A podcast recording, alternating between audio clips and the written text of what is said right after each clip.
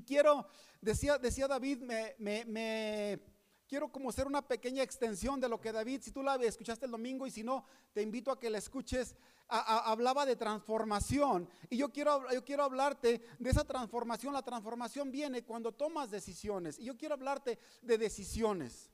De esas decisiones que tomas cuando la vida te plantea una dificultad. Y qué bueno, primero que nada, que sepas que tu decisión puede salvar o puede, o sea, porque no solo se trata de nosotros, se trata de dar respuesta, de ser luz, de que las personas encuentren salida con nuestras decisiones. Me platicaba David, mencionó David la parte donde él decidió cuando estaba en, en una situación crucial, pararse y respirar. ¿Cuánta gente se benefició con esa decisión que él tomó? Pero no solo se trata de David, se trata de todos nosotros. Se trata de cada uno de nosotros que podamos tomar la decisión correcta en el momento correcto a la hora de, tomar una decisión. Porque en este caso, como te lo acabo de leer, se trata de que en, en estos días nos toca a nosotros como parte de la iglesia ser, ser los que representamos a Jesús. Y con esa responsabilidad eh, en hombros o con esa responsabilidad en nuestras manos, es que tenemos que ir empezando a, tomar las decisiones. Ya no somos personas que podíamos decir en un, como en un pasado, es mi vida, yo decido. Porque Dios por su gracia nos alcanzó y a la vez que nos alcanzó, nos, nos alcanzó con un propósito. Por esa razón te digo lo que te digo en esta noche. Así es que antes de ir más allá, quiero invitarte a que juntos nos pongamos en las manos de Dios y que agradezcamos todo lo bueno que es Dios con nosotros y también que podamos tener esta tarde una decisión correcta que le pueda dar gloria a Dios. ¿Me acompañas a hacerlo? Padre bueno, primero que nada, nos llena de alegría y de satisfacción el saber que desde antes de la fundación del mundo tú ya nos habías escogido para que fuésemos parecidos a Jesús.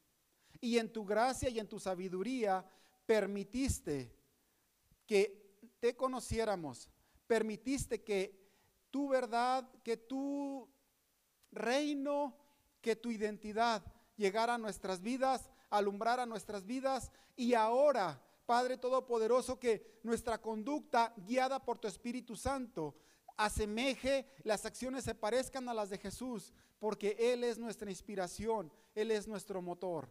Él es nuestra razón. Muchas gracias, bendito Dios, en el nombre de Jesús. Amén.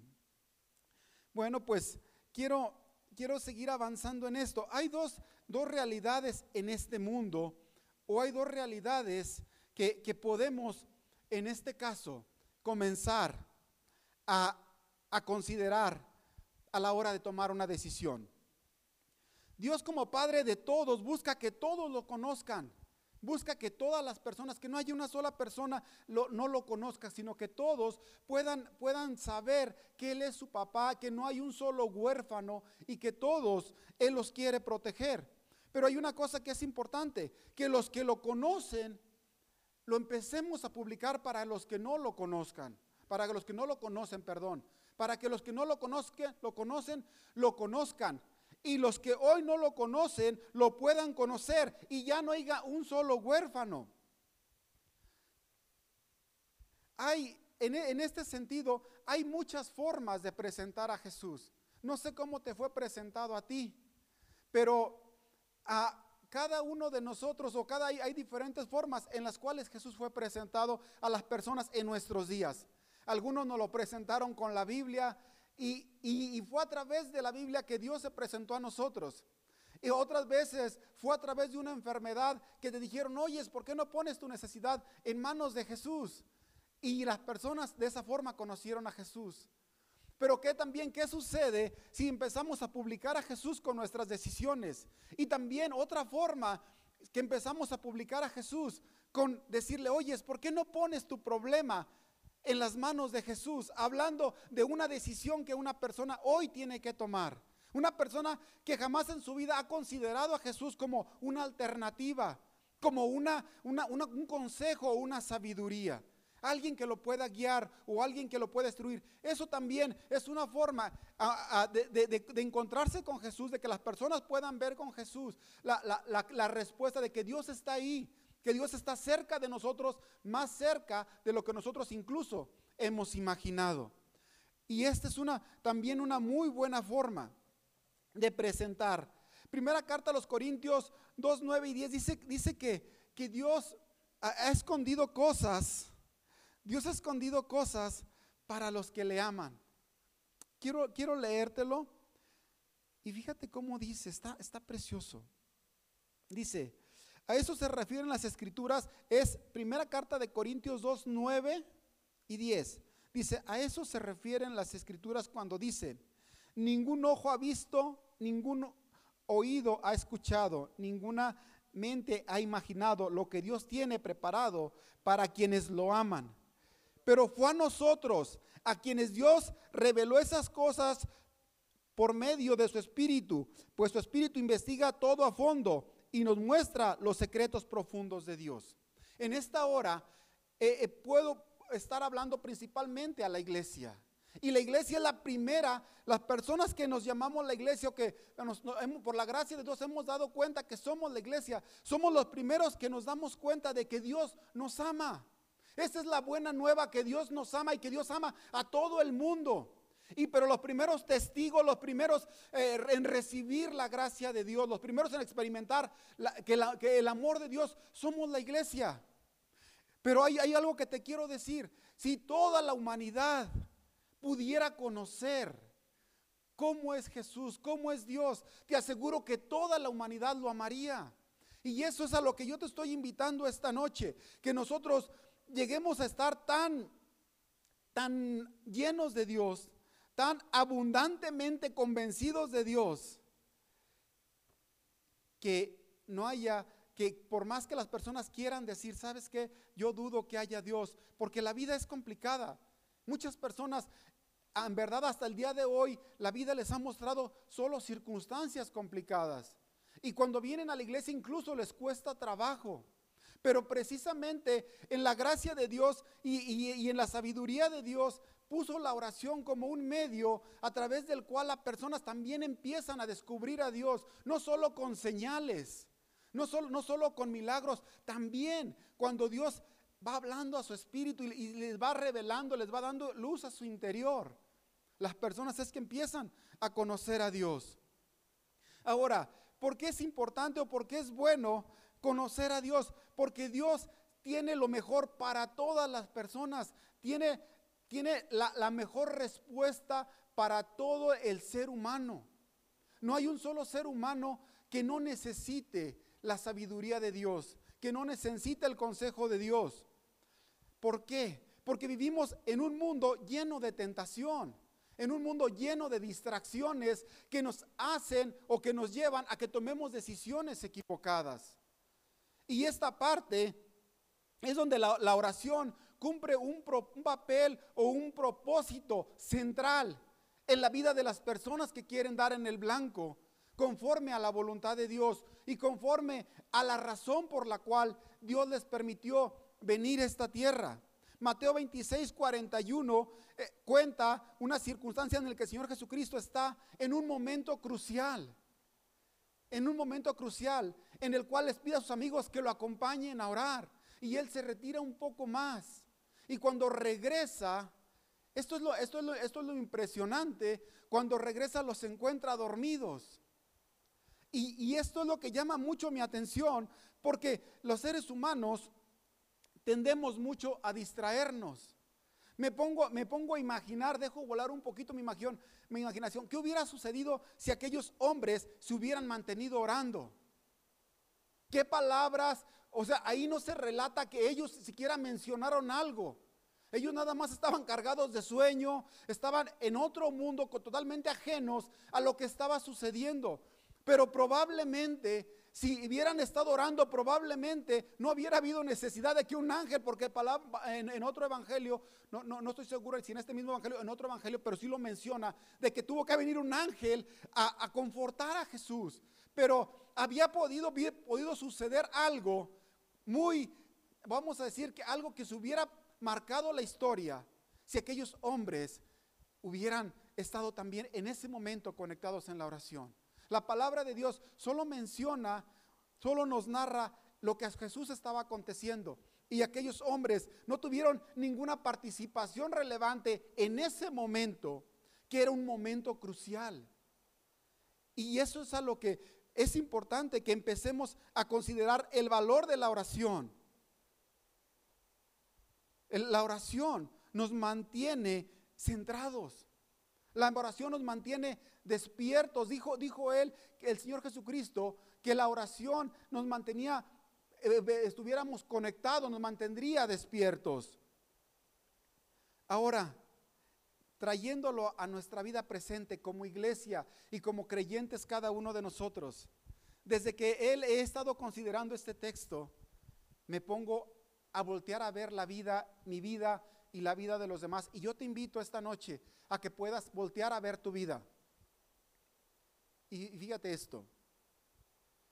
Cuando caemos más fácilmente en la tentación? ¿Te has puesto a pensar eso? ¿Has, has, hecho alguna autoevaluación en tu vida en, este, en estos días y en este tiempo, cuando has hecho cosas que tú sabes claramente que van en contra de la voluntad de Dios y que te han traído incluso consecuencias a tu vida, ¿has considerado esa parte? Y me refiero en sentido de decisiones. Quiero, quiero decirte yo esto que yo he descubierto en mi vida, no sé, ni estoy aquí para, para condenar a, nadie, pero sí he descubierto esto en mi vida y eso es a lo que yo quiero invitarte esta noche. Cuando mi oración, mi tiempo de oración, mi atención a la oración está descuidado, fíjate bien lo que me sucede. Me sucede esto. Me rindo más fácilmente a, las dificultades. Me rindo más fácilmente a las dificultades. Soy más gritón. Soy más enojón tomo decisiones más equivocadas. Cuando la oración no es una, fuerza en mi vida, cuando el espacio de oración es muy bajo o nulo, las decisiones que tomo son más, son más equivocadas. Me equivoco más, más fácilmente. Como decimos, la riego más fácilmente. Esto es, cuando, cuando pude considerar estas cosas, me, he dado a la tarea de, considerar esto, porque sueño, anhelo en, en, buscar hacer la voluntad de Dios más, en ser una persona que toma mejores decisiones, porque sabes una cosa, hay muchas personas a nuestro alrededor que nos están observando, primeramente nuestros seres queridos, nuestros hijos, nuestros compañeros de trabajo, son muchas las razones. Y también una parte que, que también yo extraño es la paz que nace de la oración. Me estreso más cuando la oración está falta en mi vida. Porque la oración, sabes, trae resultados. La oración trae resultados. Y también esto, hablando de que empieces a tener más, una invitación a tener más, más amistad con Dios. Si alguna cosa no sale como tú pides, Sabes, eso es lo maravilloso de la oración. Si las cosas no son como, como tú has incluso orado, se vale preguntarle a Dios. En Mateo 17, 19, aquellos hombres tuvieron una, una experiencia en la cual, digamos que no consiguieron lo que querían. Y tuvieron una inquietud. ¿Por qué mi oración? ¿Por qué aquello? Porque les faltaba. Y esto es lo que yo te invito, más allá de que si te falta o no te falta, yo te invito que cada vez que algo no sale, como incluso la misma palabra dice, vayamos a Dios y que tengamos esa confianza, tengamos esa confianza de preguntarle, ¿por qué? ¿Por qué no? ¿Por qué no, Señor? ¿O qué planes tienes? Esto te lo digo con toda certeza, porque hace algunos años no salió algo como yo quería. Y todo indicaba que parecía que todo iba a ser como yo lo había planeado, como yo lo había orado, como me lo habían profetizado. pero Dios tenía otros planes y otros propósitos. Y te, y te digo esto porque había una decisión, me estaba llenando de amargura. Y, en esa amargura y en esa necesidad yo clamé a Dios y le pregunté, Señor, ¿por qué? Señor, ¿cuál es la respuesta? Y la respuesta era que me volviera a lo que ya me había dado, porque yo le estaba pidiendo algo más. Dios, quiero algo más. Y Dios me dijo, valora lo que te he dado. Esa fue mi respuesta, esa fue la respuesta que yo recibí. Por eso te digo con toda certeza, Dios responde cuando algo no sucede como tú quieres. En ese instante, ve y pregúntale, ¿por qué no sucedió así? Y cuando te responde, caes derrotado, caes impactado porque Dios es real. Dios jamás se queda sin darte esa respuesta. Por eso te invito a que cada decisión que vayas a tomar, ponla en las manos de Dios y más si es una decisión crucial. Quiero compartirte un poco de, de lo que a mí Dios me, ha, me ha permitido experimentar en estos últimos años. Te lo dije el domingo cuando hacía la transición, la oración de una persona que comienza a la oración de una persona de años va cambiando, va desarrollándose. Y yo te invito a que si tú estás apenas comenzando, no te desanimes, al contrario, insistas insistas y con el tiempo te irás dando cuenta de que tu oración se puede mejorar. Quiero invitarte a que, a que tomes unas bases, unas bases que no se van a mover, que pase lo que pase, no se van a mover y que te van a servir en tu tiempo de oración. Son bases que están en la palabra de Dios. Lo primero de ellos, la primera base de esas que te quiero decir, son cinco bases, están, están de esta manera. Está en el capítulo 14 de Primera de Corintios y es que el, objetivo de nosotros como seres humanos y de Dios en parecernos a Él es el amor. Todo lo que pidamos o todo lo que busquemos, que vaya siempre alineado hacia el amor, siempre con la intención del amor.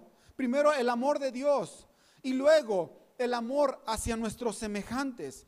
Por eso es importante que cada vez que ores, si es, si es, necesario, que voltees a ver al amor. Y también otra cosa, al orar, ten presente esto, tu identidad como hijo. Es importante que cuando ores, ores sintiéndote hijo, mirándote hijo, mirándote valioso, porque Dios así te ve. Dios te ve como su hijo. Dios te ve como alguien valioso. Dios te ve como alguien amado. También te quiero decir que a la par, no solo, no solo se trata de, de apapacharme y volverme alguien muy mimado. También tengo una misión aquí. También tengo dones y capacidades que sirven para, para, vivir en esta tierra, pero que también me sirven para bendecir a las personas. Por eso es importante que al tomar una decisión pueda pedirle a Dios para decir, Señor, ¿cómo uso este talento? ¿Cómo uso esta habilidad? Estas cosas que me has entregado para el beneficio propio y el beneficio de los que me rodean. Porque todos estamos, todos nosotros estamos aquí para la gloria de Dios. Y esta verdad, esta base no se mueve.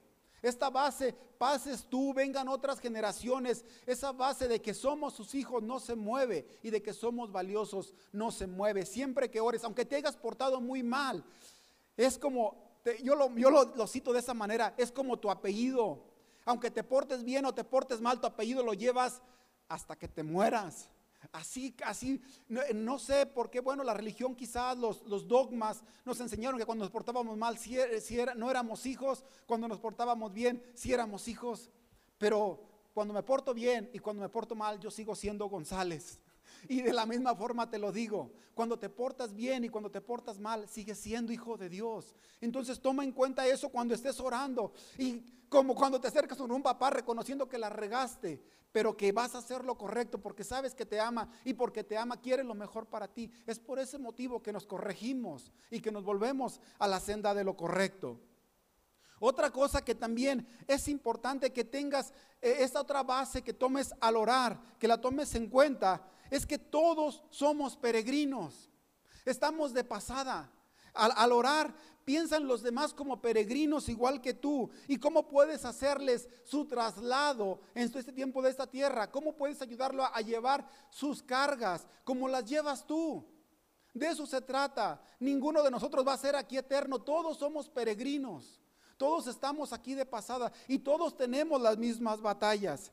Por eso no, no, hay tiempo de pensar que somos mejores que otros o que, o que somos peores que otros. Todos estamos batallando. No importa si tienes mucho o si tienes poco. Todos tenemos una batalla porque todos somos peregrinos. Todos estamos de pasada. Considera esta base también al orar. Otra realidad al orar. Y esto lo menciono porque una de las tendencias al ser humano es a, a los bienes. ¿Sabes una cosa? Solo somos administradores. Al orar recuérdate, recuerda la realidad. Desnudo viniste a esta tierra y no desnudo nos vamos, pero casi. Porque en verdad, solo todo lo que tenemos es prestado. Solo somos administradores. Todo es prestado, tu vida es prestada. Las personas que te rodean, tu esposa, tus hijos, un, objeto material que obtengas, todo es prestado. No, no, no, no, no permitas que estas cosas te distraigan porque todo es prestado. Todo lo vas a tener solo un tiempo y después ya no va a estar contigo. Incluso tu fortaleza o tu juventud, todo es solo prestado. Y otra realidad eterna también, que no se va a mover y que también te va a servir bastante cuando estés orando. Tenemos un hogar, se va a terminar nuestra vida. Hoy puede ser el final de nuestra vida, hoy puede ser el final de nuestro día. Imagínate que en la mañana estás orando y que ese día puede ser tu último día de vida. ¿Cómo orarías? ¿Cómo mirarías la vida? Es importante que consideres estas bases que no se mueven, son inamovibles. Aunque estés pidiendo lo que estés pidiendo material, estas cosas son inamovibles. Por eso yo te invito que incluso al orar puedas un momento permitir que tu espíritu viaje, que tu espíritu escudriñe cómo es nuestro hogar, cómo es nuestra patria, cómo es cuando estemos con papá, cuando estemos allá, allá, allá, en, allá en el reino, allá en, la, allá en la casa eterna. Se vale, en el tiempo de oración también se vale que te des estas cosas y eso te permitirá los días que estés en esta tierra entender lo efímero que es la vida. Por ese motivo, Considera estas cosas durante tu tiempo de oración, más allá de estar solicitando y solicitando, porque todas estas verdades son inamovibles. Quiero cerrar este tiempo diciéndote esto. Hoy, en este mes de mayo, estamos en mejores circunstancias que hace un año de queríamos que esto empezara a mirarse, que se desaparecía la pandemia. No sé, no sé si puedo usar la palabra desaparecer, pero hoy tenemos un poco más de libertad por la gracia de Dios. Y es nuestro tiempo y es nuestra oportunidad para tomar mejores decisiones que levanten el nombre de Dios, para tomar mejores decisiones que ayuden a que más personas le conozcan. Por eso yo te invito a que podamos presentar delante de Dios nuestras decisiones que vamos a tomar. Quiero preguntarte a ti que estás en el auditorio y a ti que estás en casa. ¿Cuántas decisiones tienes en puerta? ¿Cuántas decisiones? ¿Y qué resultados quieres obtener? Puedes tomar la iniciativa. Yo tengo ahorita tres y todas son económicas, así te lo digo, así bien, bien materialista. Te acabo de hablar de así bien materialista, pero una cosa espiritual. Estoy esperando en Dios. Y si Dios quiere, se van a conceder. Y si Dios no quiere, aunque me cueste la vida, dijo el de la canción, me voy a esperar porque quiero aprender a tomar decisiones acorde a Dios. Porque sé que conforme Dios serán las mejores decisiones que bendecirán a mi vida, a mi familia y a la fe a la cual predico. Así que yo te invito, si tú tienes también decisiones, ponlas en manos de Dios y espera y confía. Y acompáñate de la oración. Acompaña, presenta delante de Dios esas peticiones y confía en Él, porque Él te llevará a un buen puerto.